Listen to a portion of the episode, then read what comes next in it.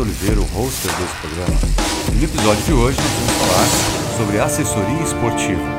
E nada mais, nada menos, com a presença de Rafael Fernandes.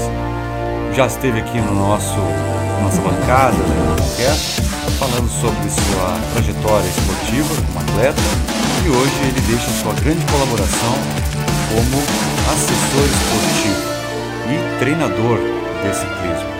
O Rafael vai falar para nós sobre a importância do acompanhamento por um profissional para aqueles que querem evoluir no ciclismo, falar sobre planilha de treino, Strava eh, versus realidade, realmente o Strava pode informar sobre o progresso das, dos atletas, fala também sobre suplementos, uma dieta bastante controlada, né, balanceada, podem ajudar os atletas a alcançar seus objetivos. Necessidade ou não de compra de um medidor de potência e tantas outras é, particularidades que um treinador e a sua experiência podem vir a contribuir com o atleta. Espero que gostem da nossa entrevista. Hoje o Concast apresenta um novo tipo de é, entrevista, vamos dizer assim. O Concast também vai fazer algumas participações de pessoas que têm muito envolvimento com a parte de ciclismo e principalmente na parte de assessoria esportiva. É, hoje o convidado ele é profissional na área, é o Rafael Fernandes, já esteve aqui no Concast é, falando da sua carreira como atleta e ainda carreira corrente, né, Rafael? E hoje ele vai falar sobre a sua empresa, né? Vamos dizer assim, a sua assessoria esportiva, Rafael Fernandes Assessoria Esportiva. Por favor, Rafael, apresente-se como agora empresário, por favor. Olá, bom dia, bom dia, Eduardo, bom dia a todos que escutam aí o Concast. É, bom, como o Eduardo já antecipou, sou o Rafael, já tive aqui numa outra oportunidade falando da minha carreira como atleta, né? Carreira, se é que dá para dizer assim, né? Vamos, colocar. E agora eu venho para apresentar para vocês então um pouco sobre o meu trabalho, né? Que é o trabalho com assessoria esportiva para a galera não só do pedal, mas hoje a gente vai focar bastante na galera que pedala. Beleza, Rafael. Show de bola. Vai ser um, um episódio show que eu acho que tem muita gente que tem dúvida a respeito de assessoria esportiva. Mas antes de começar a, a falar rapidamente, a falar sobre né, o assessoria esportiva, rapidamente, como é que tu começou a, a, a, te interessar rapidamente como assessor esportivo? Como é que pintou essa, essa oportunidade? Sim, na verdade, a, a, minha formação, né, como treinador, ela vem antes até de eu ser ciclista, né? Uhum. Eu sempre tive interesse em trabalhar nessa questão de treinamento esportivo desde quando eu entrei na faculdade, lá em 2004, na UFPEL, lá na ESF da UFPEL.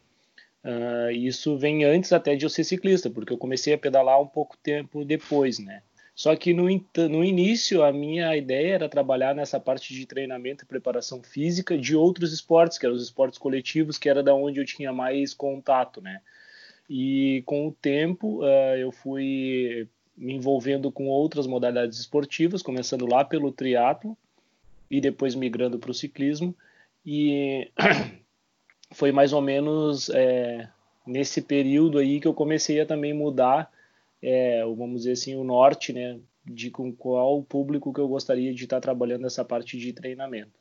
Mas efetivamente, assim mesmo, eu comecei foi em 2011, tá, trabalhar com assessoria esportiva de uma maneira bem informal, assim, uhum. é, uma coisa bem superficial.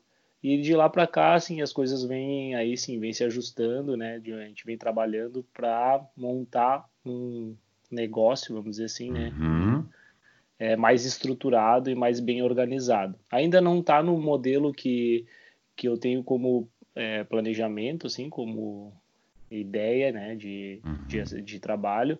Não está ainda, porque eu não tenho uma dedicação 100% para isso ainda tá? Mas ela está caminhando para isso, assim. A ideia é que daqui a um tempo a gente consiga ter uma estruturação da assessoria bem bacana, assim. Sim. É, já são quase 10 anos, né, Rafael, que tu tá já nessa, nessa assessoria, eu digo, dedicado praticamente à assessoria esportiva, né? Claro, se vai contar tudo, já são mais de 10 anos, né, que tu tá Sim. envolvido com isso. E que tipos de atletas, pessoas que tu recomendarias, por exemplo, que, que utilizassem uma assessoria esportiva? Cara, então, é, é, eu como profissional da área de educação física, né, cara, eu sempre, é, eu sou sempre da opinião de que todas as pessoas deveriam treinar com alguém para ter uma orientação adequada, tá? A gente, esse é o cenário que a gente entende como se nós profissionais, né, entendemos como sendo o mais adequado. É, se você vai fazer uma atividade física, um exercício físico, que ele seja orientado por um profissional. O trabalho de assessoria ele já é um trabalho que é mais direcionado para quem tem uma atividade física é, definida, assim, né? Como bah, ou pratica uma atividade como como hobby ou como competitivo, enfim, que seja, é, mas ele já tem um, é, uma definição. Tá? Por exemplo, ah, o cara começou a pedalar e gosta de pedalar, bom, esse cara tem grande potencial para ter um, um apoio de uma assessoria, né? É, diferente daquelas pessoas que ficam pulando muito de galho em galho, né? E aí, ah, um pouco faz uhum. musculação, um pouco faz não sei o que, outra coisa vai correr. Aí acaba que fica muita muita informação, vamos dizer assim, né? E aí talvez uhum. realmente o trabalho da assessoria ele não seja tão eficiente. Porém, eu sempre ressalto a importância de se treinar, né, com pessoas, com profissionais, né, que tenham é, algum tipo de qualificação na área afim, na né, área que as pessoas vão procurar. Né? Sim. É, da parte do ciclismo ali, Rafa, vamos, vamos direcionar agora mais para o nosso, nosso, nosso campo, né? É, a parte do ciclismo ali, por exemplo, as pessoas que estão começando, ou pessoas até mesmo que já pedalam ou são até mesmo leigos é, em treinamento, que é o meu caso, vamos dizer assim.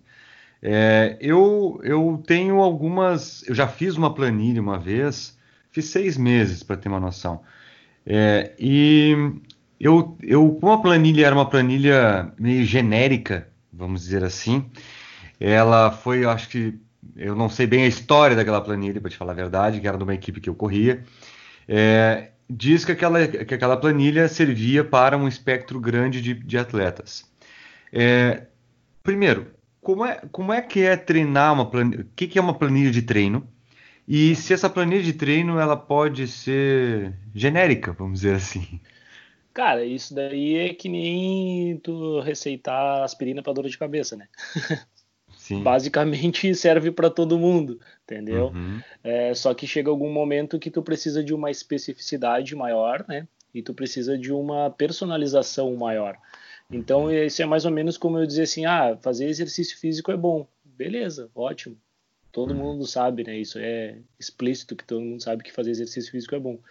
Só que é, qual tipo de exercício, qual intensidade, qual volume, quais as cargas de treinamento, com qual objetivo, com qual finalidade, aí já começa a ficar uma coisa um pouco mais restrita, né? E uma coisa mais individualizada, uma linha de trabalho mais individualizada. E aí que entra o diferencial de se trabalhar com uma assessoria ou com uma planilha de treinamento entendeu? É, hoje a gente tem uma disseminação de informações muito grande em função da internet, né? Coisa que há uns anos atrás não era tanto assim, né? Mas hoje a gente tem muita informação. Qualquer leigo, como tu falou, vai ali no Google, digita a planilha de treino, o próprio Google te dá mais de mil opções né, de planilha de treinamento para tu seguir. Uhum. Uh, isso é interessante, tem os dois lados da moeda, como tudo, né? Isso é interessante porque quanto mais as pessoas é, têm conhecimento, mais críticas elas ficam com relação ao trabalho, e isso te obriga, como treinador, a ter é, mais conhecimento, a buscar mais conhecimento, a não ficar na saia justa, né? Então claro. tem um lado positivo disso. O lado ruim é que se perde um pouco da valorização do profissional na hora de montar a planilha de treinamento, tá? Uhum. Porque é, o que as pessoas precisam entender de uma de uma forma mais, é, vamos dizer assim, clara, é que é, o treinamento ele, ele, é, ele é gerido, vamos dizer assim, né? Ele é regrado por uma série de princípios. E esse, essa série de princípios elas vêm lá da década de 70, lá quando começou a se construir lá com, com os russos, basicamente, né? Matveev uhum. e outros, é, é, outros pesquisadores da área do treinamento desportivo, que eles começaram a elencar né, alguns é, princípios de treinamento. E todos eles são, todo mundo que pesquisa na área do treinamento, existe um consenso de que o primeiro princípio de treinamento é individualidade biológica. Ou seja, cada ser é um ser. Cada uhum. corpo tem uma resposta, né? Então, quando tu pega uma planilha de treino mais genérica para fazer, ela pode até te servir durante algum tempo, mas vai chegar um momento em que ela vai ficar é, restrita, né? Vamos dizer assim, para o teu objetivo final, né? Então, ou para a tua meta, ou enfim, para aquilo que tu tem como como resultado esperado, né? Vamos dizer da planilha de treino. Então, assim, é, planilhas genéricas elas servem durante um tempo, mas depois de um certo momento elas passam a ser ineficazes. Isso é mais ou menos como eu dizer para as pessoas assim: é, caminhar uma hora por dia é bom. É bom, realmente é bom, Sim. entendeu?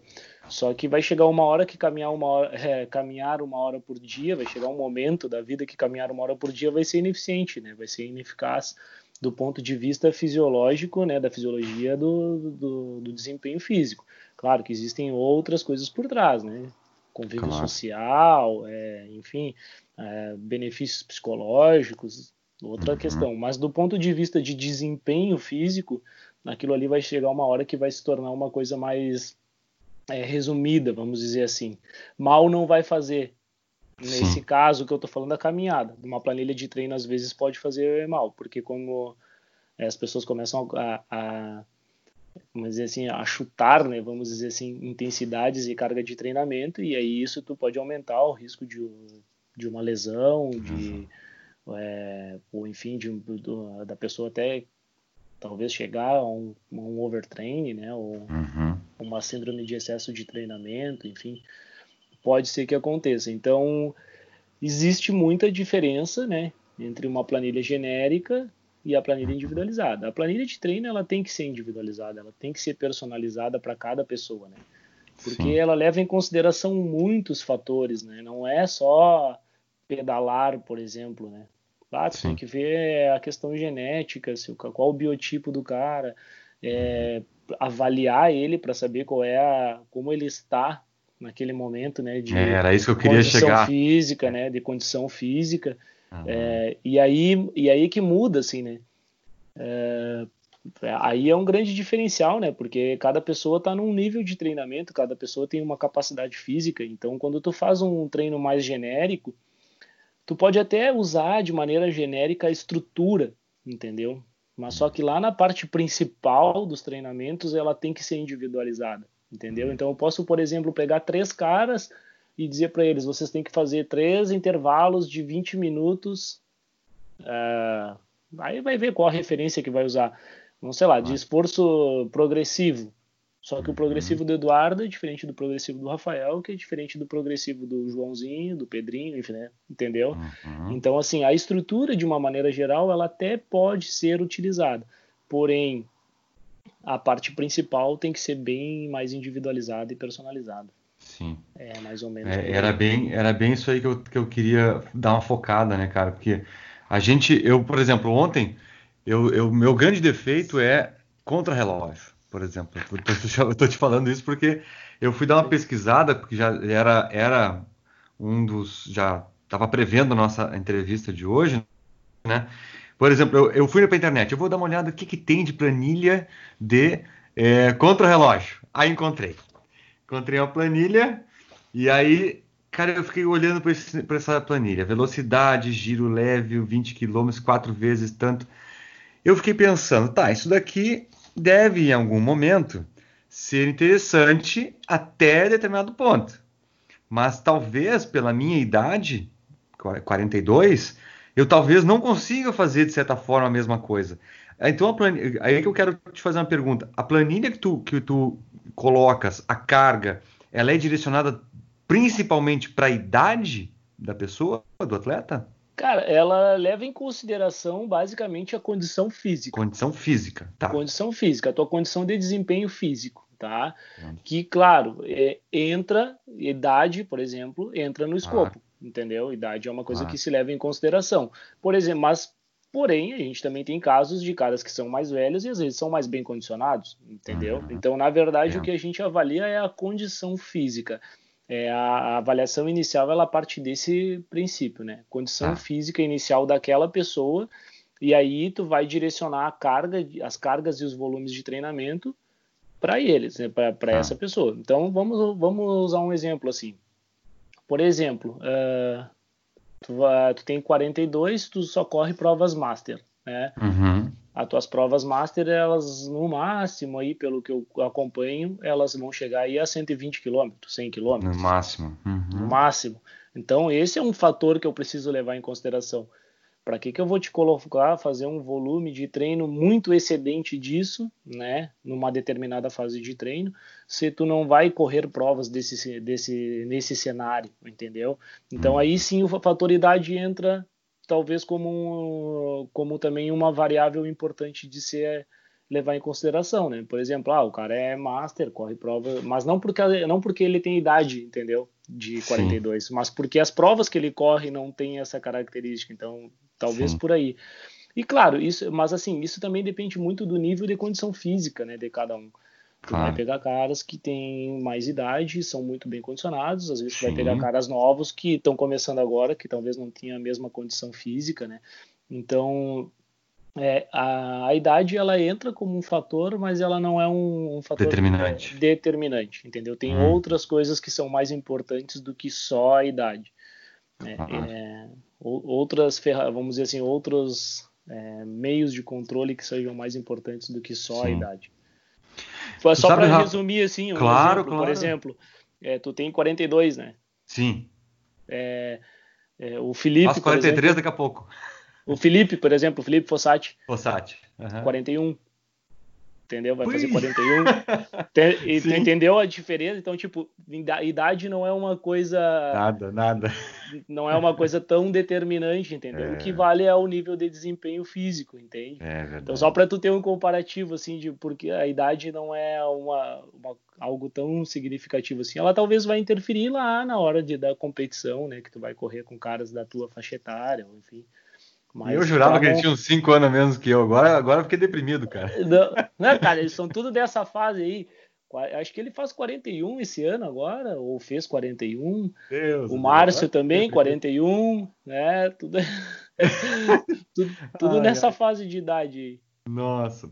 Cara, e assim, ó, uma coisa que eu, que eu vejo muito aqui em Santa Maria, e eu até faço parte, digamos assim, desse, desse plantel. Aqui em Santa Maria, talvez aí em Rio Grande, não sei Rio Grande de Pelotas, talvez não sei tanto. Até tu vai poder fazer aqui para o pessoal, para os ouvintes do Concast, uma, uma, atualização, talvez. Muitos atletas aqui, e eu faço parte desse rol, é, praticam mountain bike e a bicicleta de estrada. Sim.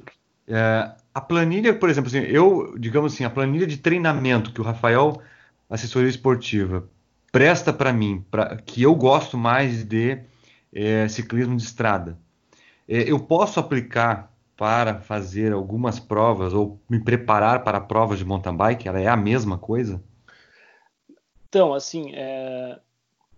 a planilha em si, ela leva em consideração essa... essas informações, tá? Isso daí que tu falou é mais uma das informações, assim como idade, assim como uhum. é, rotina de dia a dia, rotina de trabalho, o que, que o cara faz, enfim como metas, ela é mais um dos itens que deve ser levado em consideração na hora de se montar a planilha de treino. Uhum. Então, como eu costumo dizer, a planilha de treino não é um sorteio de exercícios que a gente joga dentro de uma planilha de Excel e envia para o aluno ou para o cliente. Ela não é assim, tipo, ah, vou sortear aqui o que eu vou botar para esse cara. Não, ela leva em consideração uma série de informações que são pertinentes ao que ele tem como meta e é o que ele quer fazer, é o que ele gosta de fazer, tá? Então, assim, é, normalmente, né, aqui em Rio Grande até tem menos essa questão, porque a gente não tem tanto, é, tantos lugares, assim, para utilizar mountain, mountain bike.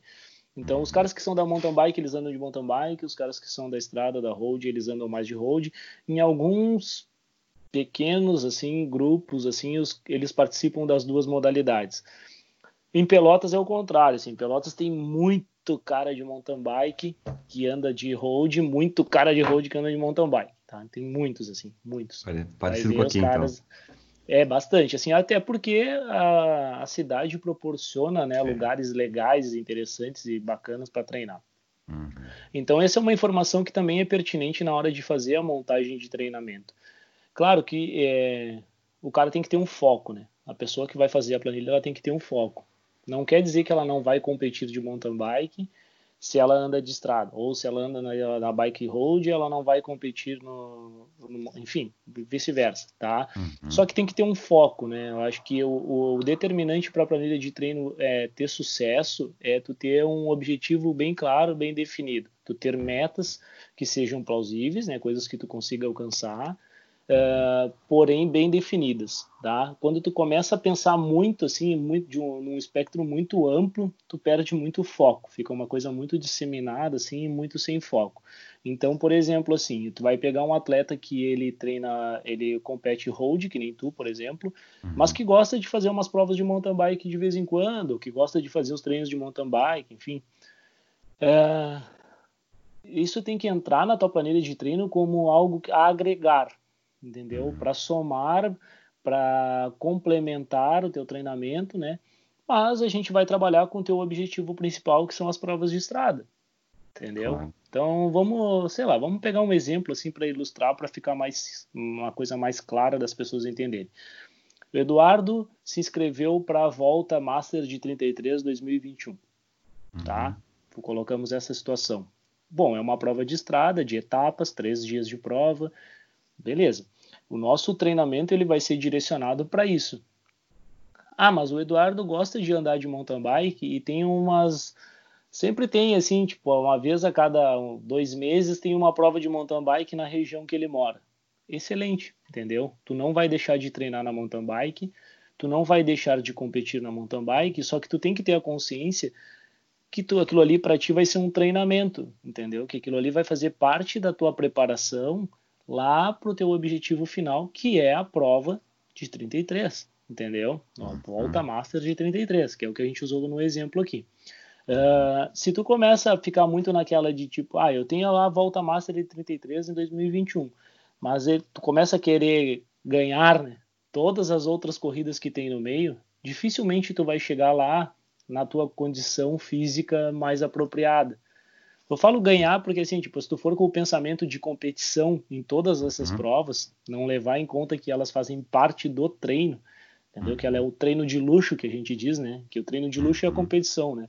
É, possivelmente tu não vai conseguir chegar lá mais perto do possível do teu 100% de desempenho, porque tu te desgastou de uma maneira inadequada nesse meio do caminho, com coisas que talvez não fossem tão importantes ou que não tivessem tanto...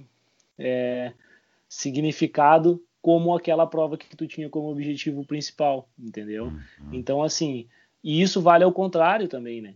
Tipo, ah, o cara gosta, vai competir no mountain bike e tal. Treinos de road, né, para esse cara vão ser excelentes, inclusive, uhum. porque ele vai conseguir aumentar muito o volume de treinamento dele, porque hoje tu sai para andar, por exemplo, vai sair para fazer um treino de duas horas de mountain bike, na melhor assim das hipóteses de Santa Maria, que tem muita altimetria, tu vai andar 50 quilômetros. Menos melhor, 30? Em duas 30, horas. 35. Uhum, uhum. Tá, olha aí, então, mais me ajuda. Tu pega para andar, fazer um treino de road de duas horas, possivelmente tu vai andar 60. Quase 60, ah, talvez. Sim. 55, 60. Imagina. Olha o que tu ganha de volume de treinamento nisso aí, né? Então, durante um período, durante uma das partes da tua programação de treino, isso vai ser muito importante. É, e aí, claro, aí vem outras questões, questões técnicas, enfim, né? É, então, assim, um complementa o outro, um pode complementar o outro, tá? Um pode ajudar o outro. Sempre, só que a gente não pode também deixar de, de, de citar aqui a especificidade de cada uma das modalidades. Tá? Então, cara, se tu quer ser bom na mountain bike, tu precisa treinar mais na mountain bike. Porque uhum. existem questões técnicas na mountain bike que tu não vai conseguir treinar na speed. Entendeu? Por exemplo, sei lá, o cara anda num cross country, tem que treinar no cross country, né, cara? Não adianta claro. tu querer treinar na estrada lisinha porque não é a mesma coisa. Então, assim, um treinamento complementa o outro, um pode ajudar o outro, mas a gente sempre tem que ter um foco e um objetivo principal, né, bem definido, bem determinado, para que a gente consiga é, chegar num resultado esperado. Né? Claro. Então, acho que é mais ou menos por aí. Uhum. Beleza. Cara, é muita coisa que a gente agora justifica muito por que, que eu vejo, eu fico pensando, né, e, e as pessoas até se perguntam por que, que, por exemplo, o nosso amigo aqui de Santa Maria, Manuel Caetano, que é um atleta praticamente puro mountain bike, vez em quando tá andando de speed. Então ele tá, ele tem treinamento, ele tem uma associação esportiva que eu desconheço quem é o treinador dele, mas ele e ele é o cara da planilha, assim, por exemplo. E ele faz os treinamentos de mountain bike dele, duas horas que tem que fazer, não sei o que lá, Z1, Z2, e também de vez em quando eu vejo ele na speed, vejo ele treinando speed, mas o grande volume dele é mountain bike mesmo assim. Então agora Sim. ficou um pouco mais claro do, do motivo. É, né? e, e, uma outra questão aqui, Eduardo, quando se fala de mountain bike e speed, é que assim, a gente está falando de ciclismo, mas são uhum. modalidades totalmente diferentes. Muito, muito. Entendeu? É que nem tu falar de é, BMX e mountain bike. Tudo é ciclismo, porém são modalidades bem diferentes. Então, assim, os treinamentos para quem treina mountain bike, eles levam em consideração alguns fatores os treinamentos para quem treina na estrada levam em consideração outros fatores. Tu quer ver um exemplo, por exemplo, é um exemplo bem simples assim. É, zona de frequência cardíaca. As zonas de frequência cardíaca para quem treina é, no treino de mountain bike são uma, no treino de speed são outra.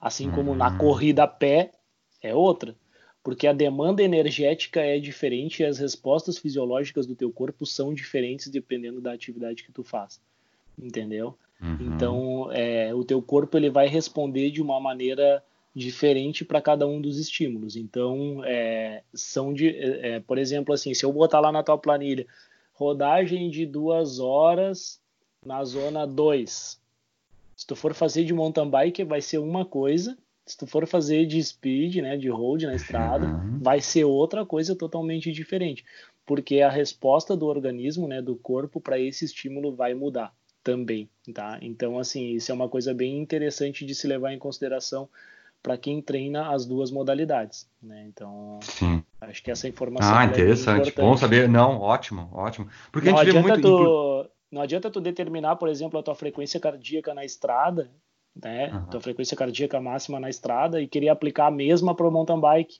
porque vai ser diferente, entendeu? A resposta do teu corpo vai ser diferente.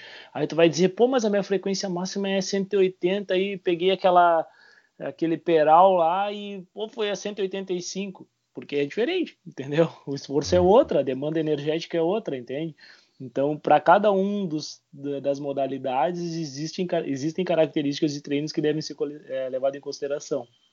Ah, super legal. Bah, isso aí que eu tinha, que eu tinha é, pensado é, falar sobre as zonas de frequência, mas tu já falou, explanou de ah, maneira master. Tem muita coisa para falar sobre isso. Tem, tem.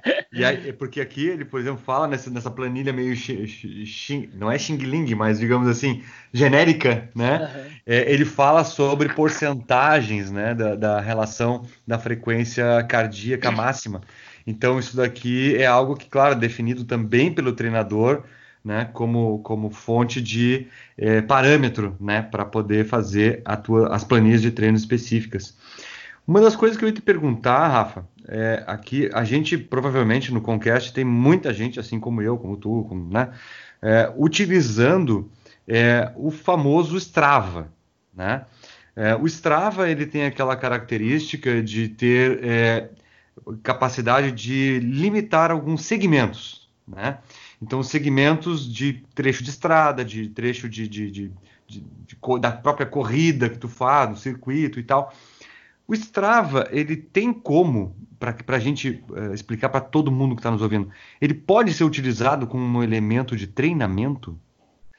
Então, cara, eu costumo utilizar o Strava dos meus clientes uhum. é, e inclusive o meu treinador também usa o meu, como uma ferramenta de controle de volume e intensidade dos treinos, tá?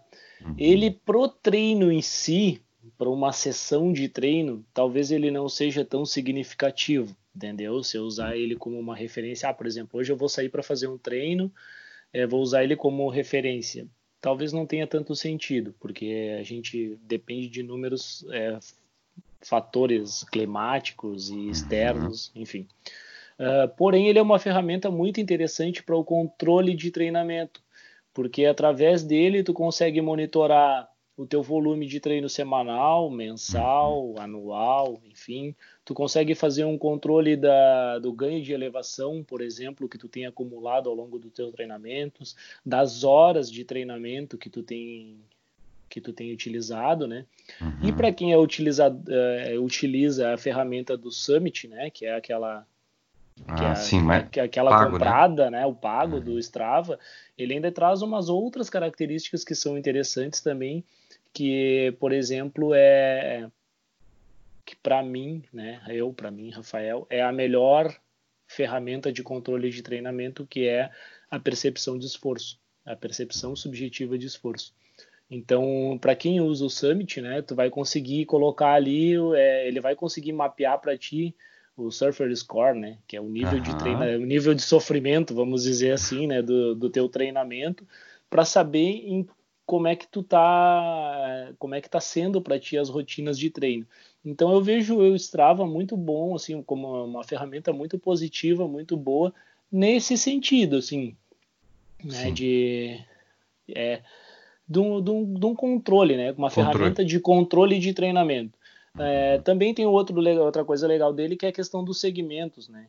Então, por uhum. exemplo, serve como um, é, uma boa ferramenta de avaliação também, né? Pode seguir, porque, por exemplo, ah, eu tenho lá uma subida que para mim é, eu vou utilizar essa subida aqui como referência do meu desempenho, tá? Então eu vou lá, vou subir ela um dia e vou ver como é que eu tô.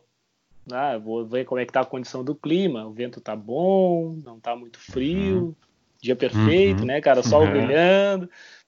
Vou me experimentar nessa subida. Tu vai lá, subiu aquele segmento no teu máximo de desempenho, vamos dizer assim, beleza. Uhum. Passou três meses, quatro meses, ou uma vez por mês, tu vai lá de novo para te testar. Então o Strava ele facilita por ter esse segmento já determinado, né? Então tu vai conseguir fazer comparativos de como é que tu estava antes, como é que tu estava depois, né?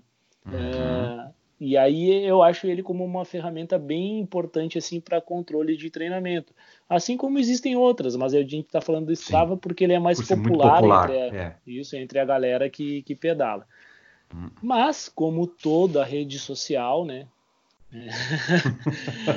O Strava também é um local que agrega, é... né, que traz muitas é, rivalidades, rivalidades assim. e competições, vamos dizer Isso. assim, né? Que o pessoal precisa ter um certo controle para não entrar nessa de ficar achando que todo treino é uma corrida, que todo treino é, é uma disputa, né? E aí vira perder desempenho em função disso, né? Então o Strava tem muito disso, né? Que é o, o com, né? Que é Isso. até aí do, do nome do, do, podcast, né? Então, os caçadores de com, como a gente fala, uhum. né? Os caras acham que todo treino tem que ganhar um com, todo treino tem que ter uma coroa, uma medalha. Então, isso é um troféuzinho. Então isso tem que ter um pouco de cuidado só, né? É, claro que é interessante, todo mundo gosta de ganhar, todo mundo gosta de ter um certo reconhecimento, mas é, tem que cuidar para não entrar nessa de achar que todo treino tem que ter uma medalha, um troféu, uma coroa, né? Claro. É uma ferramenta excelente, eu acho que para controle de treinamento mesmo.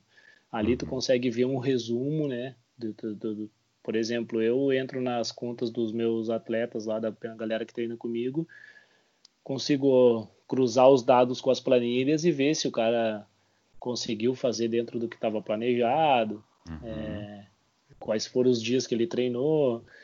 É, isso aí é, na verdade, veio para derrubar os migué, né, cara? Sim, os caras que gostam de dar migué no treino, né? Tem essa agora, né, cara? Tá, uhum. tá escrito, não tem história. Se não, se não, não tá no Strava, não, não, não, não fez. Ah, não, não tá ali, não fez, né, cara? Não. Uhum. Mas é, não, mas é interessante assim para essas questões de controle mesmo, né? Até para ajudar na programação e na planificação do, do restante da sequência do treinamento. Sim. É, Rafa, vou te perguntar uma coisa é, a respeito o, o, Strava como muito popular, já, já esclarecemos e assim, olha, é, o Strava eu acho também um, um aplicativo super bom, é, muito utilizado e a galera usa muito também, mas alguns os iniciantes, né, o pessoal que está iniciando é, para interagir no mundo da bike usa muito como quase como rede social, né? É, e dá cudos em um e outro, pá, e tirar fotinho e botar lá. Aí tem os caras que querem mais tentar um pouco. Não, eu quero um pouquinho mais. Eu quero, eu quero, eu, eu quero ver o que, que é o medidor de potência. O medidor de potência, ele, ele começou, quando ele surgiu, um dos primeiros grupos que, que começou a utilizar no ciclismo profissional foi a US Postal Service, do, do Lance Armstrong. Ele começou a utilizar, foi um dos primeiros que começou a utilizar, colocou isso nos treinos dele. E, o, e se não me engano, tava no, tá no livro do, do treinador dele, do Carmichael. De, Carmichael, tá? Eu tenho até o livro dele, é o Carmichael, e ele não fala sobre o medidor de potência em si, ele fala sobre as frequências cardíacas. O medidor de potência é um equipamento meio caro, né? Ele é um equipamento caro. É, e aí eu pergunto, pro, é, uh, seria interessante a real necessidade de se comprar um, um medidor de potência? Ele é fiel ao que a gente quer? Bom, vamos lá então. É, primeiro, assim, é, quando a gente fala em treinamento, a gente fala em, em controle de variáveis, tá? E hum. aí, isso é importante. A primeira coisa que a gente, quando vai pensar em treinamento, a gente precisa saber que a gente precisa controlar algumas variáveis. Algumas internas do organismo, algumas externas que são do meio, tá? Então a gente precisa ter esse controle, porque senão tu nunca vai saber de onde tu saiu e aonde tu quer chegar. Então, tu uhum. precisa ter um ponto inicial, um ponto de partida, uma meta bem definida. A gente já falou sobre isso. E aí a uhum. gente precisa saber o controle que a gente vai usar até lá, entendeu? Então, por exemplo, você tem um carro, tu quer sair de Santa Maria e chegar em Rio Grande, tá? Tu tem esse é o teu objetivo. Só que se tu não controlar a velocidade, por exemplo, tu corre o risco de ficar sem combustível. Vamos uhum. supor, entendeu? É, tu, se tu não cuidar é, a distância, tu corre o risco de não chegar ou de te passar do lugar. Então, tu precisa ter algum tipo de controle para saber como é que tu, se tu está indo na direção do teu objetivo, na direção certa, entendeu? Uhum. E hoje, dentro do que a ciência mostra, né, a ciência do treinamento, principalmente voltada ao ciclismo, o medidor de potência é a ferramenta mais ferramenta é, vamos dizer assim, de ciência de treinamento não é uma coisa exata, mas vamos dizer assim, ferramenta uhum. de controle a mais fiel de todas, uhum. a mais fidedigna, tá? Uhum. O medidor de potência hoje ele entra como sendo a principal ferramenta de controle de intensidade de treinamento. Como eu falei antes, para mim, né, eu utilizo ainda, em função até da questão do alto custo do, do é. medidor de potência, eu acho que a maior ferramenta ainda é é, a percepção subjetiva de esforço, tá? Uhum. É o feeling de cada um de saber as respostas que o seu corpo te dá, tá? Principalmente uhum. com relação à recuperação dos treinamentos. Porém, para controle de treinamento, de sessão de treino, uh, o medidor de potência hoje ele é o mais significativo dos, das ferramentas de controle de intensidade, tá? Por quê? Porque ele não sofre tantas variações como a frequência cardíaca, tá? Ele é uma coisa mais exata, o que eu gero de potência é o que eu gero, ponto final, entendeu? Ele não interessa se tu tá com vento a favor, se tu tá com vento contra, se tu tá subindo, se tu tá descendo, entendeu? Não tem, o que tu gera de energia é o que tu gera de energia, entendeu? Uhum. É, esse é o primeiro ponto, né? Uh, e aí a frequência ela sofre muitas influências do meio, né? Se o cara dormiu bem, se não dormiu, se está estressado, se está pensando na morte da bezerra. então, uma uhum. série de. Ela sofre uma série de é, influências do meio que podem interferir né, na, na, sua, no seu resultado ali no, no GPS ou no monitor cardíaco, enfim, entendeu?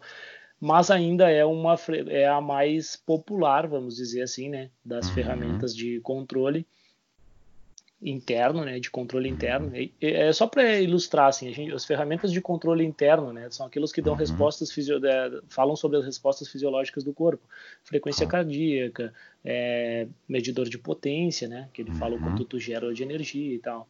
É, só para a gente ilustrar, ferramentas de controle externo, é, odômetro para saber quantos quilômetros tu andou, é, velocidade, entendeu? Uhum. Isso são controles externos porque é, não são determinados só por ter horas de treino, por exemplo, uhum. tempo treinando. Tudo isso daí são ferramentas de controle externo, né? Uhum. Então, só para a gente ilustrar um pouquinho assim para o pessoal entender melhor.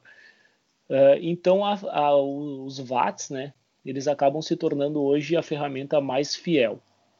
Por que que lá no livro do Carmichael, lá, né?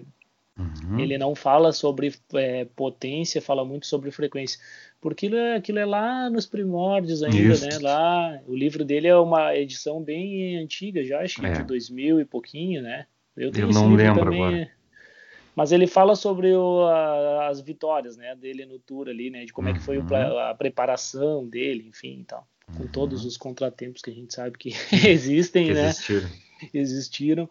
Mas a gente. Por quê? Porque naquela época lá a, a, a, potência ainda não era algo tão pesquisado e tão difundido. Então a maior ferramenta de controle dos atletas naquela época era frequência, né? Pela maioria, né? E muitos deles ainda treinavam pelo feeling, né? Que é pelo uhum. sentimento. Ah, hoje eu tô legal, eu vou. Eu vou fazer um pouco mais, hoje eu não tô tão bem, eu vou fazer um pouco menos, enfim, mais ou menos uhum. por aí.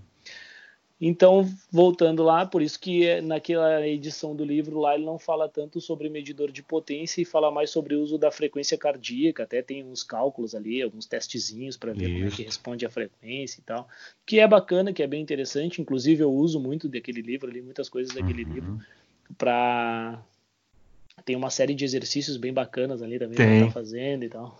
Uhum. É, sprint hills, né? Isso. É, Accelerates, não sei o que é. Isso, tem uns nomes bonitos ali, né, cara? Os nomes que bem, é os nomes bem bolados ali, né? Uhum. E, e, é bem legal, assim, aquele livro é bem interessante, principalmente para quem está iniciando, porque ele tem uma parte de iniciação bem interessante ali, que ele fala até uhum. como assim trocar até pneu, né, cara? Isso. Que o cara precisa ter para sair para treinar e tal, é bem interessante. Uhum. Porém, é um livro mais, é, bem, a gente falou assim, uma coisa mais iniciante, né? Uhum. E fica meio limitado. E claro, de lá para cá a ciência do treinamento ela evoluiu muito, né, cara? Certeza. Muita coisa é pesquisada, muita coisa é trabalhada e tal. E hoje se chegou à conclusão que a medida que a medida de potência ela é mais fiel do que a frequência cardíaca.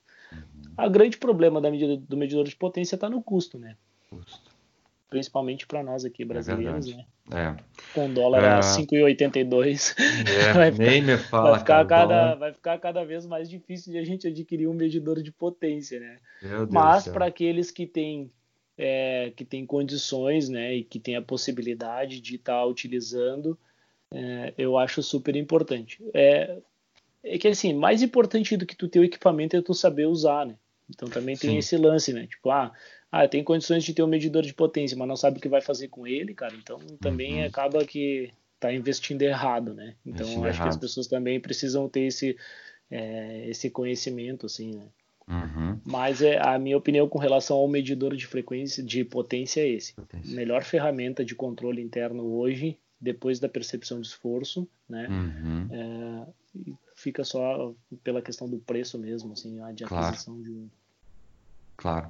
É, assim, Rafa, uh, eu vou te perguntar uh, a respeito, para a gente finalizar, vamos dizer assim, finalizar, a questão dos equipamentos, tá? É, hoje, com essa pandemia, a gente teve uma procura exagerada, vamos dizer assim, pelos rolos de treino. O rolo de treino virou água no deserto. Né? As pessoas estão assim procurando e a água no deserto, sabe como é que é, né? Ela vale muito. Então, o rolo de treino que tu tinhas aí no mercado antes, comprado semi-novo aí por 400, 500 pila, já está valendo 900, quase mil reais. Questão de rolo de treino. Nós aqui na região sul do Brasil temos um problema, vamos dizer assim, um problema, um problema do, é, do clima, do clima. Né?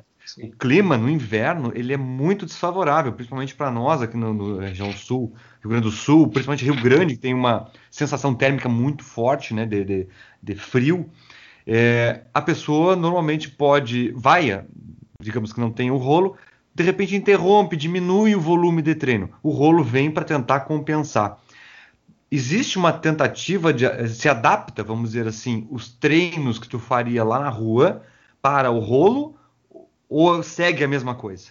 Não, vamos lá então. Uh, eu acho o rolo de treinamento é, uma excelente ferramenta, né? Para que tu não perca a continuidade do treino. Lembra quando eu falei lá sobre princípios de treinamento? Então, uhum. dentro, dentro dos princípios de treinamento, um deles que é elencado ali é a continuidade, o princípio da continuidade. Quanto uhum. mais contínuo tu for, né, quanto menos interrupções tu fizer dentro do teu programa de treinamento, possivelmente melhor vai ser o teu resultado, mais positivo vai ser o teu resultado lá no final, da, no final das contas, tá? Então, continuidade de treino é muito importante. E o rolo ele vem como uma ferramenta interessante para que tu não perca essa sequência, tá? Uhum.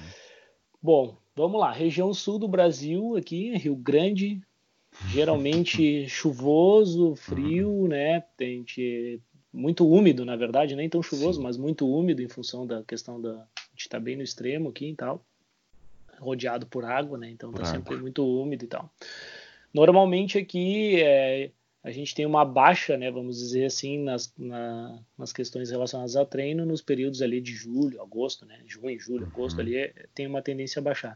Isso é uma questão que é importante e que vai do planejamento de treinos, uhum. entendeu? Então, a assessoria esportiva, o planejamento de treinamentos, ele passa por isso também. Eu preciso avaliar o cenário que o meu atleta está inserido, né? Pô, o cara mora na Europa, o bagulho neva três meses por ano eu tenho que achar alternativas de treinamento para esse cara durante esse período. Não vou botar o cara a rodar 400, 500 quilômetros por semana se passa a semana inteira chovendo, às vezes, né, cara? Então, isso também é uma questão que deve ser levada em consideração na hora de fazer a montagem do programa de treinamento, na hora de fazer a planificação dos treinos. E aí o rolo entra como sendo uma alternativa positiva para que tu não perca essa sequência de treino, para que tu não perca essa continuidade nos treinos. Bom, melhor do que não fazer nada, eu vou pedalar uma hora no rolo, uhum. uma hora e meia, porque eu acho que é o máximo que uma pessoa consegue aguentar no rolo é, é uma hora cara, e meia. Olha...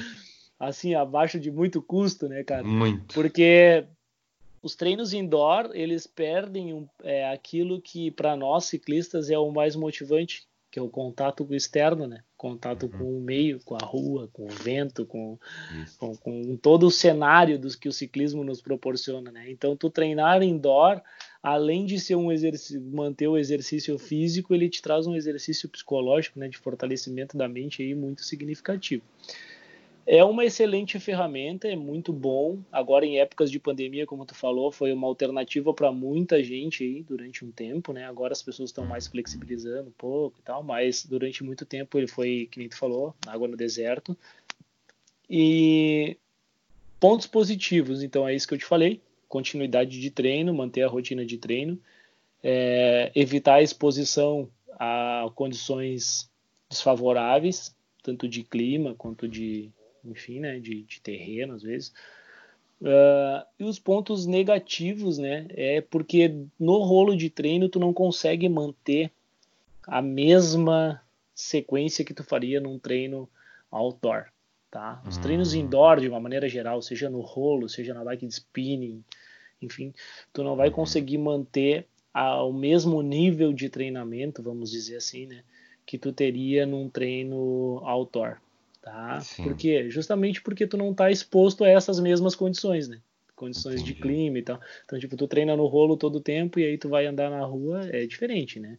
Claro que hoje a gente tem muitas opções aí de rolos interativos, rolos mais modernos, rolos com medidores uhum. de potência e tal, uhum. que videogame, né, cara, que é, é praticamente. É um espetáculo, né, cara? Ali uhum. tu fica, pô, tu Inclina, pega um gosta né? de, pô, tu pega um cara que gosta de videogame que nem eu, fica duas horas naquilo ali, né, cara, brincando. uh, naqueles aplicativos, né? Os aplicativos que tem, como o Swift, enfim, outros, outros que tem também tem. Então, é, se, é, isso foi uma maneira até, eu acho que os caras acharam de tornar o rolo uma coisa mais atrativa, né? E que, que mantenha os atletas também em treinamento. Mas os pontos negativos são esses, assim, tu não vai conseguir manter a mesma rotina de treinos que tu teria na rua só treinando no rolo. Então isso acho que vai muito do equilíbrio da planilha e da montagem dos treinamentos também, né? Então, uhum. nós aqui nessa na nossa região nessa época, até as competições elas diminuem nessa Diminui. época. Né? Então, também uhum. não tem a necessidade de tu ficar treinando em alto, alta performance, vamos dizer assim, durante esse período, uh, se, sendo que a gente ainda tem essa condição do clima também é. e tal. Então, é, é uma ferramenta muito interessante, é uma ferramenta bacana. Eu particularmente uso, né? Uhum. Mas assim, tento fugir o máximo possível dele. É a última é a última alternativa que eu, que eu a última alternativa que eu tenho é o rolo, mas muitas vezes ele me safa. Então, por exemplo, a semana passada choveu na quarta-feira. Eu tinha uma rotina de treino para fazer, adaptei ela e fiz no rolo. Isso foi uma das perguntas que tu fez, né? Sobre a adaptação Sim, dos treinos de rolo. Claro. Né? Então, claro, vai muito do tipo de treino assim, né, que tu vai fazer no rolo. Eu particularmente gosto de fazer no rolo é, treinos específicos, porque parece que o tempo passa mais rápido. entendeu? Então, por exemplo, quando eu tenho é, treinos intervalados, treinos modulados, algumas coisas assim para cumprir, parece que o tempo passa mais ligeiro porque aí tu fica concentrado naquilo que tu precisa controlar de variável do treino. Obviamente que se tu treina com essas orientações, né? É, então o treino acaba que ele passa mais ligeirinho. Uh, e às vezes utilizo ele também como um treino recuperativo. Ah, tem que fazer um treino mais regenerativo, pedalar mais leve e tal. Aí tu bota uma sériezinha na TV ali, bota um videozinho no YouTube e tal, e aí faz aquele pedalzinho mais light. Também pode ser uma ferramenta.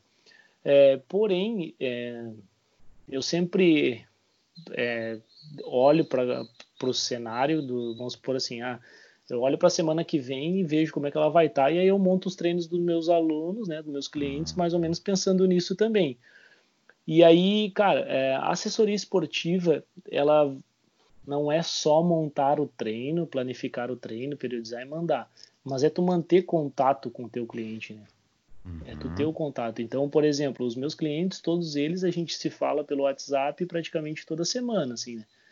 Ah, tô com dificuldade no treino a gente ajusta, tal, fala por ali, ou liga, ou manda uma mensagem, ou manda um e-mail, ou fala pelo WhatsApp, enfim, a gente mantém uma comunicação, porque assessorar é isso, né?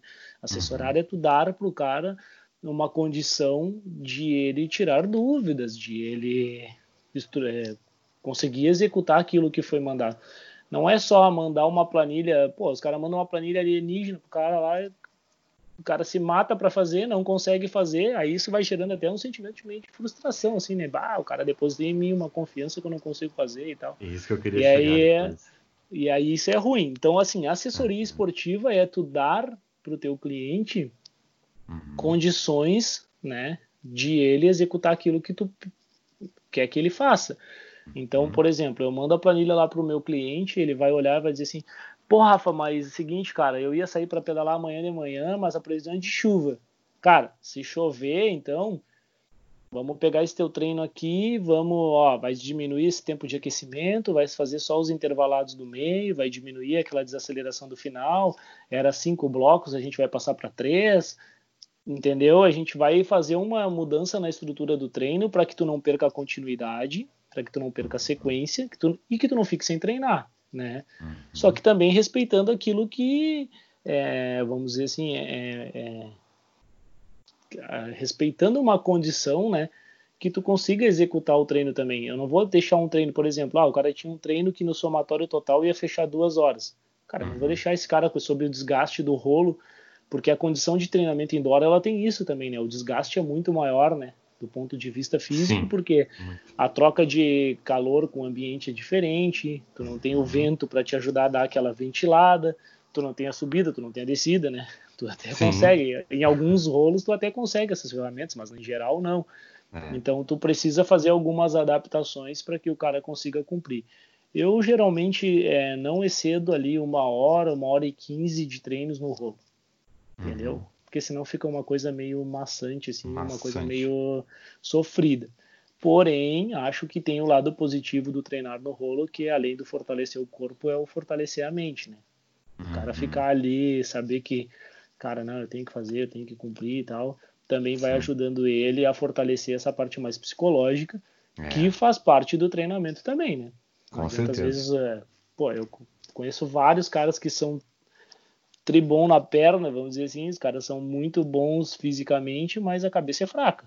E quando a uhum. cabeça enfraquece, o cara não consegue manter o mesmo desempenho, né? Sim. Então também pode ser um ponto positivo aí do rolo de treino. Sim, ah, ótimo. Muitas dúvidas tenho certeza que foram sanadas aí com a tua explicação para quem está ouvindo o Concast. Cara, ficou muito legal. Uh, Rafa, eu vou te perguntar uma coisa que a gente às vezes tem dúvidas a respeito. Aí logo começa a treinar, começa a querer evoluir. Uh, suplementação alimentar. É, é um, eu acho que dava para fazer um episódio só disso. Só, só disso, cara. Mas assim, eu até, eu até te convido para a gente fazer um só disso. Mas vamos, quem sabe assim, ó, vamos fazer algo, uma pincelada. Nós vai voltar aqui como assessoria esportiva várias vezes, está sempre convidado. Mas assim, uma pincelada. A suplementação. É, tu, tu recomenda para os teus atletas durante as planilhas, durante os treinamentos, tu recomenda a suplementação?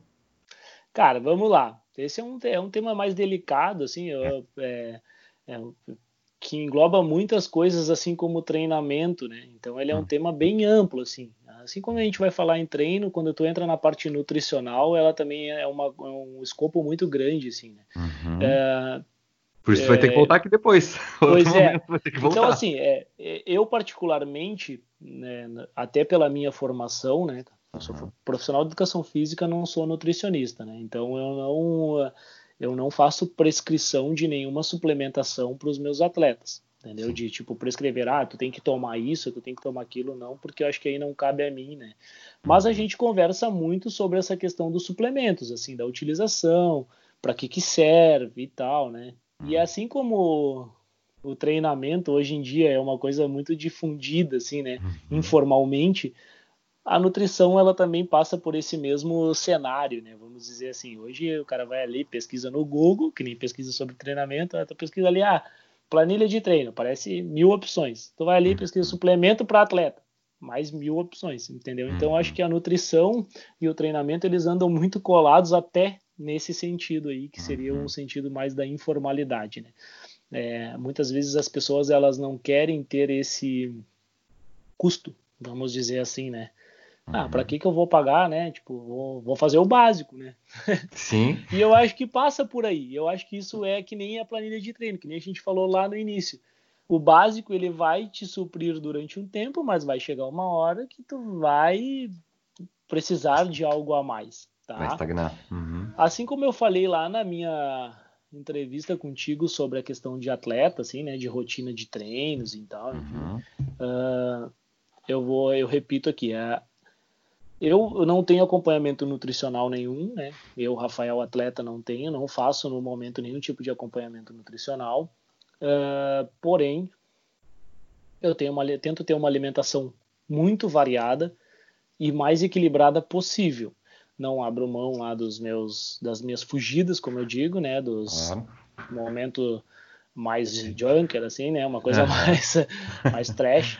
Não não abro mão disso, né? Mas porém, eu sei que existe um mecanismo compensatório, né, que eu preciso depois suprir ou através do treinamento ou repondo com a questão alimentar, tá? Uhum. E eu acho que esse é um ponto importantíssimo, porque quando a gente fala em suplemento, suplemento é, ele é um algo a mais. Ele é algo que tem que ser acrescido, né? Algo que tem que ser adicionado na tua dieta para suprir a necessidade de algum nutriente que tu não está conseguindo bater só com a alimentação, tá? Uhum. Então, quando a gente fala em suplemento, a gente tem que ter primeiro esse pensamento. Cara, se eu não tenho uma dieta o mais equilibrada possível, se eu não me alimento bem, se eu não, sabe, não costumo manter uma rotina, se eu sou muito desregrado, suplemento para mim vai ser botar dinheiro fora, Sim. entendeu? Assim como uma planilha de treino para quem não tem nenhum compromisso. Entende? o cara Sim, pagar claro. por uma planilha de treino, mas ele não tem compromisso em seguir a planilha de treino. Eu, inclusive, já tive clientes que eu, Rafael, dispensei porque eu digo, cara, não é bom para ti, não é bom para mim, entendeu? Uhum. Porque eu quebro a cabeça, perco tempo montando uma planilha de treino que tu não segue. Então, cara, e tu tá me pagando por um serviço que tu não usa. então não faz sentido nenhum essa relação, porque a gente tem uma relação de serviço, de negócio, entendeu? Uma relação de cliente, é cliente e serviço. Então eu acho que tem que ter um jogo limpo nisso, né? Tem que ter, tem que ser uhum. justo. Né? Não, não acho que não vale a pena a gente ficar é, perdendo tempo, né, cara, com isso. Sim. E com a alimentação eu vejo da mesma maneira, com a suplementação no caso, né? Uhum. Eu vejo da mesma maneira. Se tu não tem comprometimento com a dieta, né, com uma dieta, né, uma, uma dieta que eu digo não é tipo, ah, hoje eu tenho que comer isso, isso. Não, mas uma dieta, uma comida, uma alimentação equilibrada, bem variada, bem balanceada, com todo, com a maior quantidade de nutrientes possíveis, não tem por que tu gastar com suplemento. Porque na maioria das vezes, por falta de informações, as pessoas começam a usar suplementos que não existe necessidade para elas entendeu? Uhum. Daqui a pouco o cara está suplementando com algo que para ele não não acrescenta em nada porque na dieta dele ele já bate aquilo ali. Sim. E aí ele deixa de estar suplementando com alguma outra coisa que ele não tem na, na alimentação normal. Então, uhum. cara, é, a suplementação é um assunto bem delicado, tá? E aí, como eu te falei com os meus clientes de assessoria, eu não recomendo, não é que eu não recomendo, mas eu não prescrevo, não prescreve. tá? Uhum. Não faço prescrição de, de suplemento nenhum, porque não cabe a mim como profissional, né? Não faz uhum. parte do meu escopo de trabalho a prescrição de suplementação alimentar. Uhum. É, porém, eu sempre que eles têm dúvidas sobre a utilização de alguma coisa, ou que eles me relatam algum algum problema no treino, por exemplo, bah, não estou conseguindo me recuperar bem, ou ah, não, estou me sentindo fraco, é, ou bah, estou sentindo muito, muita cãibra. A gente sempre tenta resolver isso pela questão é, alimentar. mais alimentar primeiro, uhum. né? Cara, olha para tua alimentação, vê o que que tá, o que que tu parou de consumir nesse período, uhum. o que que tu tem consumido menos, tá tomando bastante água, você come bastante uhum. fruta, verdura, legume, é, sei lá, o cara é vegetariano, é vegano, enfim, tem uma série de coisas que tu precisa considerar antes de entrar no suplemento. Apesar, né, de que quando tu chega num certo nível de treinamento, num certo grau de compromisso com o treino, o suplemento ele pode se tornar uma coisa muito positiva para ti, né? Então aí a gente começa a ver que tem alguns suplementos que se mostram muito eficientes com relação ao ganho de desempenho físico. Uh, é, por exemplo, assim, tipo, a Whey Protein, por exemplo. É, o mais popular, né? Mais popular de todos, né, cara? Tem até em farmácia para vender agora. é. Porque, é, ficou fácil a aquisição, é. né? Ficou fácil de tu chegar. Que nem a gente estava falando, a questão da informação hoje em dia é muito é. disseminada, né?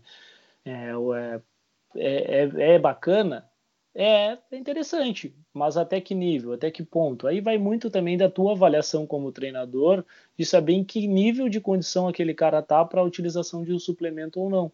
E talvez o que, que seja mais adequado para ele. Ah, ó, cara, acho que daqui a pouco, para essa fase. E assim, é, a suplementação, ela, é, aí quando eu falo da questão nutricional, ela e o treinamento, elas andam muito coladas, é porque, assim como o treino, a dieta, ela também acontece em ciclos. Entendeu?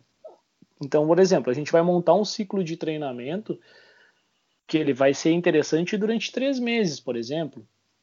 A dieta vai acompanhar, vai ser uma para aqueles três meses. Depois, ah, a gente vai mudar a intensidade do nosso ciclo de treino. A gente, por exemplo, ah, vai diminuir volume e aumentar a intensidade dos treinos. Cara, a dieta já vai mudar também. A tua necessidade energética já é outra. A tua necessidade de nutrientes também já é outra. Então, assim como o treinamento, a nutrição ela anda também, né? Eles andam meio que de mãos dadas, assim, vamos dizer, Sim. nesse sentido. Não adianta o cara fazer tudo sempre igual e querer resultado diferente. Já dizia Einstein, né? Se eu não me engano. Sim. Sim. então, cara, não adianta você treinar sempre igual e querer ter uma melhora de desempenho é. diferente.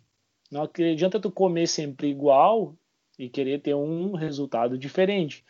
Então vai muito por isso. E a suplementação acompanha essa questão nutricional. Durante algumas fases de treino, alguns suplementos são mais importantes, durante outras fases de treino, outros suplementos são, tão, são mais importantes. Sim. Eu, por exemplo, agora nessa época de pandemia aí, né, que a gente está com um calendário bem atravessado, vamos dizer é. assim, né, usar esse termo, que não tem é, tem previsão de nada, quase. Né? Perspectiva, né, de, é. de competições e corridas e tal, é, eu tô suplemento zero, assim. Eu também. Tá, zero. Tirei Eu, cara, eu levo quando o treino tem uma duração maior, assim, que é um treino mais longo, um treino que tem uma exigência de, de volume um pouco maior, né? Treinos que vão exceder ali três horas de treino, eu levo uma garrafinha, uma caramanhola com, com algum repositor só, Uhum. E é o suficiente, entendeu? E alguma coisa sólida para comer e tal. Sim. E é o suficiente. Mas de suplementação mesmo, eu tô totalmente é. É, clean, assim, né? Não tô usando Sim. nada porque os meus treinos nesse momento e os treinos dos meus clientes nesse momento, eles não estão sendo treinos é, visando é, essa, provas. Que, as provas, competições, uhum. não está tendo uma carga de treino muito alta nesse momento, né? Então tu não tem essa necessidade. É só para fazer, tipo assim, a outra vantagem da suplementação, né, que eu vejo, assim, uhum. Que eu, eu entendo como uma vantagem é o fato de absorção e recuperação, né. Às vezes, por exemplo, tu fez um treino, sei lá, fizesse um treino de fundo aí, gastasse duas mil e não sei quantas calorias. Cara, para tu consumir duas mil e poucas calorias só comendo, é muita coisa. É, cara, é, é, comida pra caramba. É então, comida. tipo, às vezes o, o suplemento ele entra como um, uma parte importante nisso daí. Ele vai te dar um aporte energético, né, um aporte de nutrientes é, de uma maneira mais rápida. E isso tem a ver com a tua recuperação, né? Porque quanto antes tu conseguir equilibrar ali, né, tu entrar em homeostase, né, em estado de equilíbrio, uhum. melhor vai ser a tua recuperação. Então, às vezes ele se torna uma vantagem nesse sentido, assim também. Uhum. Mas aí, cara, isso vai muito do nível de treinamento de cada um. Claro. Assim, eu normalmente eu não sugiro nenhum tipo de suplementação para atleta com menos de seis meses, um ano de uhum. treino e que não tenha uma rotina de treino de pelo menos quatro ou cinco treinos por semana. Sim. O cara treina três vezes por semana, cara, vai comer. Sim. vai claro. comer, vai comer bem, vai te alimentar bem, que é uhum. o suficiente. Até para quem treina mais, assim, sabe?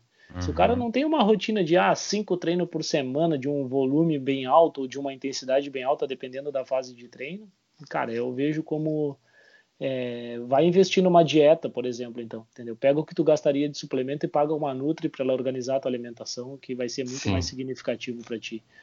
Lá, é, eu, eu, vejo nesse sentido assim, né? Uhum. Eu queria te perguntar, a tua assessoria, é, ela, quando o camarada chega aí, o atleta chega e diz assim, pai, eu tô sentindo necessidade, eu tô comendo, mas não tá dando. Bom, chega num ponto assim, não, de repente tá precisando tu falar com uma nutricionista. A tua assessoria trabalha com alguma nutricionista em específico? Então, cara, a gente tem um. Tu indica? É, é eu tenho uma, eu tenho indicações assim, né, claro. baseado. A gente tem, como se diz assim, um, é, um, um trabalho multidisciplinar, né, dentro claro. da assessoria, que é interessante também nesse sentido, né. Então, uhum. uh, vai muito da avaliação, assim, né? A gente faz a avaliação, vê qual é o objetivo do cara e tal. Eu hoje não tenho nenhuma uh, nutricionista que trabalhe diretamente dentro da assessoria, assim, que seja uhum. faz, tá dentro do programa de, de treinamento, Sim. o cara contratou, tem a Nutri. Não, mas aqui na para quem é daqui, né, por exemplo, quem é daqui de Rio Grande, né, uhum. a gente, é, eu tenho alguns nomes que eu costumo indicar porque são pessoas que trabalham com nutrição esportiva, que eu conheço, assim, uhum. né, que eu que eu tenho conhecimento que trabalham com essa parte de nutrição esportiva, que isso é importante também, né, cara? Sim. É, não adianta tu é, querer fazer uma dieta com um nutricionista clínico para uma uhum. demanda esportiva. Assim como claro. não adianta tu querer treinar com o professor da escola para ter um desempenho de performance competitiva olímpico. Olímpico, entendeu? Então não, não faz muito sentido. Então Sim é, eu costumo fazer esse tipo de recomendação. A gente tem uma questão multidisciplinar, que nem eu te falei, uhum. é, da assessoria. Hoje eu tenho algumas parcerias né, dentro da minha assessoria é, que, como é que eu vou te dizer, é, auxiliam, né, dão um uhum. suporte assim para as necessidades dos clientes dos atletas. Então, uhum. a gente tem a questão do estúdio lá, que eu comentei no outro podcast, né, claro. que é um dos meus apoiadores e que aí eu trago essa parceria junto para assessoria esportiva. Então, uhum. por exemplo, o cara que faz assessoria comigo, é, faz lá na, na, na, na minha, no meu negócio, né, é, uhum. eu dou para ele um aporte com um fisioterapeuta, por exemplo, se ele precisar. Uhum. Ah, o cara tá com desconforto, tá com uma lesão, sei lá. Caiu, precisa fazer, se lesionou, precisa de alguma recuperação, tem um estúdio de fisioterapia que uhum. ajuda nessa parte. Nesse estúdio você trabalha também com pilates e o, e o treinamento funcional, que também dá um aporte legal para quem quer fazer uma, um trabalho de condicionamento também paralelo, né? Então tipo, é interessante tu ter atividades compensatórias, então eu acho, eu acho bacana trabalho do RPG, da reeducação postural, né? Então, por exemplo, o ciclista, pô, o cara fica 10 horas por semana numa posição. É uhum. É interessante para ele fazer um trabalho de reorganização postural, né? De, uhum. de, de, de, mais para a questão da saúde mesmo, né? Pra, claro, pra, claro. Um trabalho não, mais não gerar futuras lesões, né? Para que no futuro ele também não venha sofrer, né, consequências dessa desse desgaste que ele está se submetendo agora. Tem uma farmácia de manipulação que é responsável pela minha parte de suplementação e que sempre que os meus clientes precisam de algum suplemento com recomendação de alguma Nutri ou que eles definem tomar, eu sempre indico esse lugar, né? que ela uhum. manipula qualquer tipo de vitaminas, é, polivitamínicos, suplementos, enfim, coisas que uhum. para atender essa demanda. E tenho no momento é, a oficina do Pias lá, que é que uhum. a gente tem uhum. uma parceria também, né? Que ele faz a parte de manutenção das bikes, né? Da, da galera que pedala comigo na assessoria, quem, quis, quem quiser, obviamente, né? Fazer manutenção nas suas bikes lá, vai ter um, um, vamos dizer assim, um atendimento né, diferente lá, principalmente com relação a, a valores e tal. Todos esses claro. serviços são serviços parceiros, a gente tenta se ajudar assim, né? Então, claro. por exemplo, chega alguém lá na farmácia lá e pede uma indicação de treinamento, é uma rede, né? Uma rede de parceiros, claro. vamos dizer assim, um Operação. trabalho de rede que a gente faz. E essa questão da Nutri é uma coisa que eu venho tentando há um tempo, assim, já, é trazer alguma uma pessoa mais específica assim para perto para a gente poder também fazer essas trocas assim né no momento não tem né mas é mas eu tenho algumas indicações de pessoas assim de é, pessoas que já atenderam alguns outros clientes meus e que deram resultado positivo. Ah, que legal. Rafa, nós estamos chegando no fim da, da, da, vamos dizer assim, eu vou dizer assim, o primeiro episódio, vamos falar assim, do, do Rafael Fernandes, assessor esportivo, porque, cara, tem muita coisa para a gente falar. É, eu quero deixar ah, ah, assim quicando algumas coisas para que o pessoal que está escutando o podcast fique pensando, nossa, eu, preciso escutar a próxima, e as próximas, e as próximas, porque a gente tem essa parte de treinamento, essa parte de evolução, não só treinamento competitivo, mas uma evolução como atleta, uma evolução pessoal, né? Conseguir subir aquela perambeira ali é, melhor, conseguir se sentir melhor, conseguir é, emagrecer, que muitas pessoas começam a pedalar para poder emagrecer. Todos esses acompanhamentos é, é, de assessoria esportiva passam, podem passar pela tua mão e passam pela tua mão. Pessoas que querem sair do sedentarismo, né, Rafael? Sim. Que hoje em dia é um grande mal é, da humanidade, é a questão do sedentarismo, a força do trabalho é, o trabalho, seja em casa, seja o trabalho no escritório, a postura, tudo isso e tem influenciado muito na, na tentativa das pessoas saírem do marasmo né, físico e psicológico. E aí entra a, a Rafael Fernandes, assessoria esportiva, que eu queria muito que pudesse voltar outras vezes. Rafael, uma, uma uma última pergunta, assim, uma, não é pergunta, é uma mensagem, digamos assim. É, aqueles, aquelas pessoas que gostariam de uh, uma assessoria esportiva mais avançada, provas ou simplesmente uh, pegar a bike e sair rodando, é, como é que encontram o Rafael? Tá, beleza. É, assim, só para a gente colocar, né? É, a assessoria esportiva ela não tem o intuito de treinar só quem quer competir, né? Ela uhum. tem o intuito de auxiliar qualquer tipo de pessoa que queira melhorar o seu desempenho físico, né? Uhum. Independente da modalidade também. É, claro que hoje eu trabalho muito com ciclistas, porque eu sou ciclista e estou nesse meio, então, mas eu, pô, uhum. eu trabalhei já com cara que corre, corredor de rua, trabalhei com triatleta, trabalhei com assessoria para quem quer, por exemplo, um treinamento de academia, de musculação, uhum. visto que eu trabalho em academia, pô, fazem Deixa eu ver. Faz uns mais de 10 anos. Faz uns. é, é, só que eu tô em Rio Grande aqui fazem 11 já, né, cara? E eu vim para cá para trabalhar numa rede de academias. Então uhum. eu trabalho com essa parte de treinamento é, de musculação, treinamento funcional, enfim. Então assim a assessoria ela é, a gente bota quando a gente fala assessoria esportiva parece que a gente dá uma meio que uma limitada. Inclusive, uhum. assim, só para deixar, é, eu estou fazendo algumas reformulações dentro claro. dessa questão desse trabalho é da, da, assessoria, de estar tá revendo alguns conceitos, Isso. e é, uma das questões é mudar, quem sabe, essa, esse conceito de assessoria esportiva para assessoria em treinamento. Sim. Que é em treinamento de uma maneira mais, de uma coisa mais global, assim, né, que a gente possa agregar mais coisas, né, dentro desse trabalho. Mas qualquer pessoa pode estar tá participando, independente de qual seja o objetivo. Ela só precisa ter uma meta e um objetivo a ser alcançado, que nem eu te falei lá no início, que norteia uma planilha de treino do ciclista pro, por exemplo, para a pessoa que quer emagrecer, uhum. do ciclista de competição que quer emagrecer, independente do que, que eles vão fazer, o que norteia é o objetivo que eles têm, né? O, claro. que, o, o que vai nos dar um sentido para o trabalho é aquilo que eles nos mostram como sendo o objetivo deles e a meta deles lá no final. Então, uhum. é, é, claro que dentro desse meio, cada um vai seguir um caminho, cada um vai ter um, vai ter um caminho trilhado, mas o objetivo é cada um tem o seu, né? Sim. E os dois trabalham nessa mesmo sentido. Talvez um tenha que fazer voltas maiores, talvez um tenha que fazer um trabalho mais curto, mas enfim, todos eles vão ter como objetivo isso daí: chegar numa meta, chegar num, num objetivo que a gente vai traçar junto ao longo desse período. Tá? Uhum. Então a assessoria ela passa por isso, dar para a pessoa a condição de ela treinar com orientação adequada. o, como se diz lá o, o slogan da minha assessoria é, é, é tipo é maximizando resultados e otimizando o tempo. O grande sacada do treinamento com assessoria, né, é isso.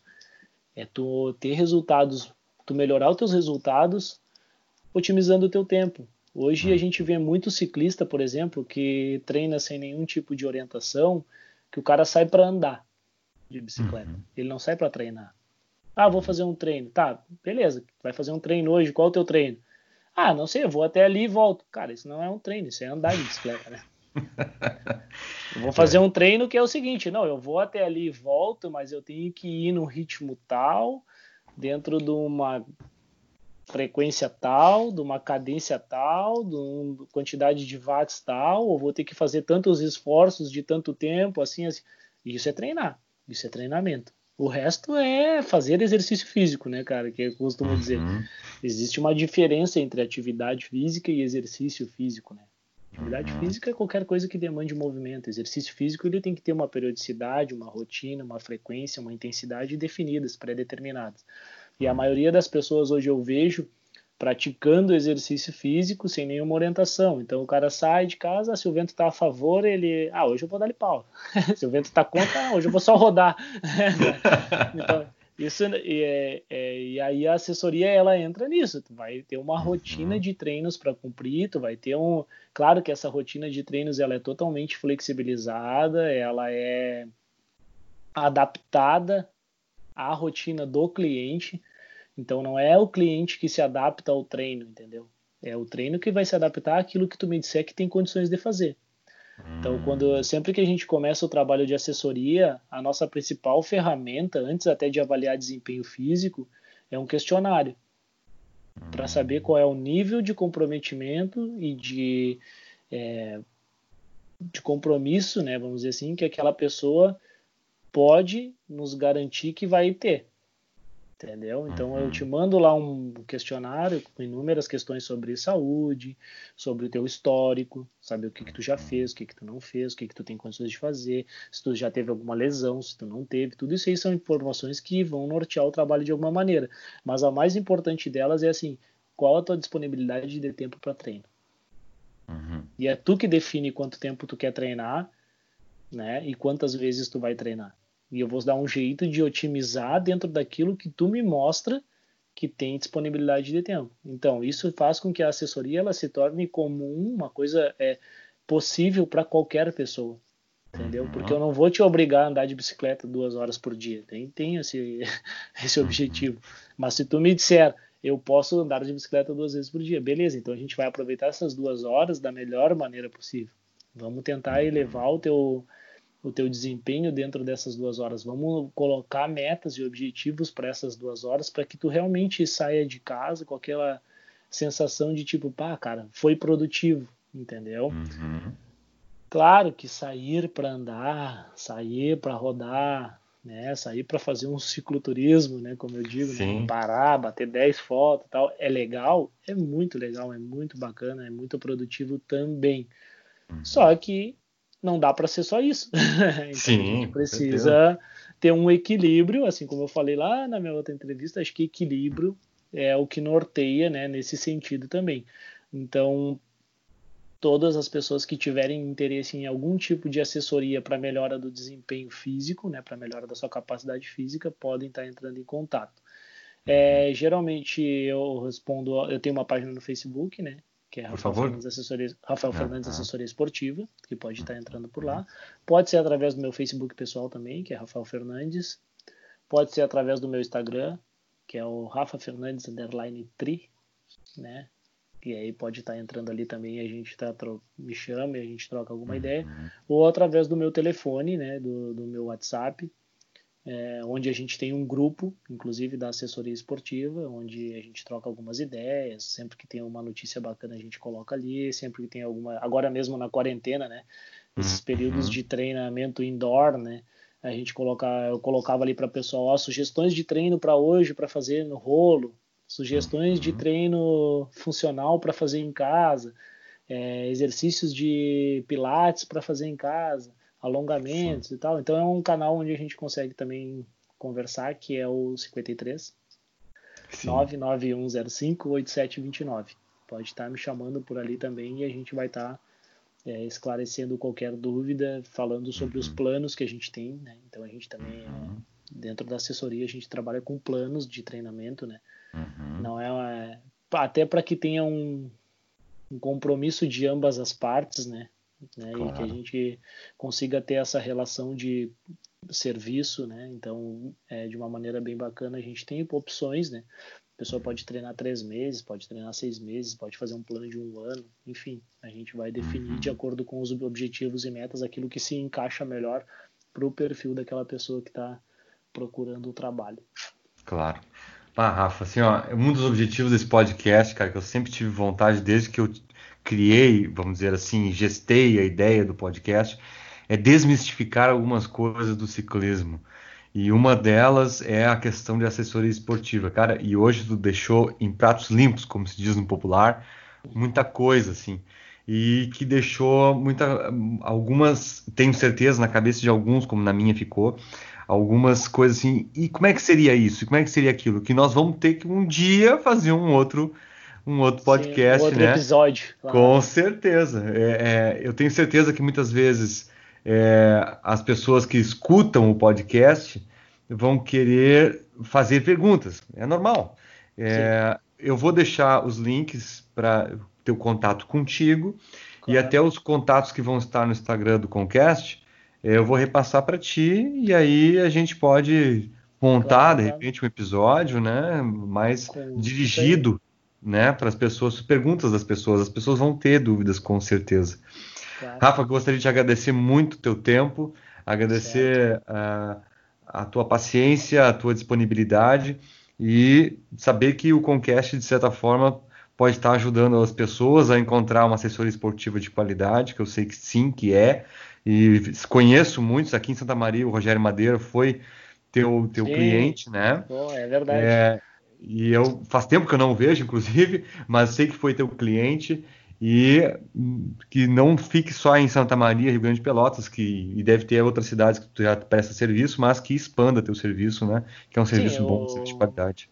Hoje, com a facilidade que a gente tem, né? Que a gente estava hum. conversando até, inclusive, do, da questão da disseminação de informações, né? Hoje a gente por a questão do meio online, né, dessa Exato. questão online, a gente consegue atender pessoas em todos os lugares, assim. Uhum. É, a distância que, não é um limitante mais, né? A distância deixou de ser, deixou de ser um limitador aí para o trabalho com, com assessoria. Né? Hoje a gente uhum. consegue ter a comunicação mais próxima em tempo praticamente real, né? Quase que real, vamos dizer assim, com todo mundo que estiver precisando, né? Então ela se tornou uma coisa mais globalizada, vamos dizer assim, deixou de ser uma coisa mais regional e aí tu consegue atingir mais pessoas, né?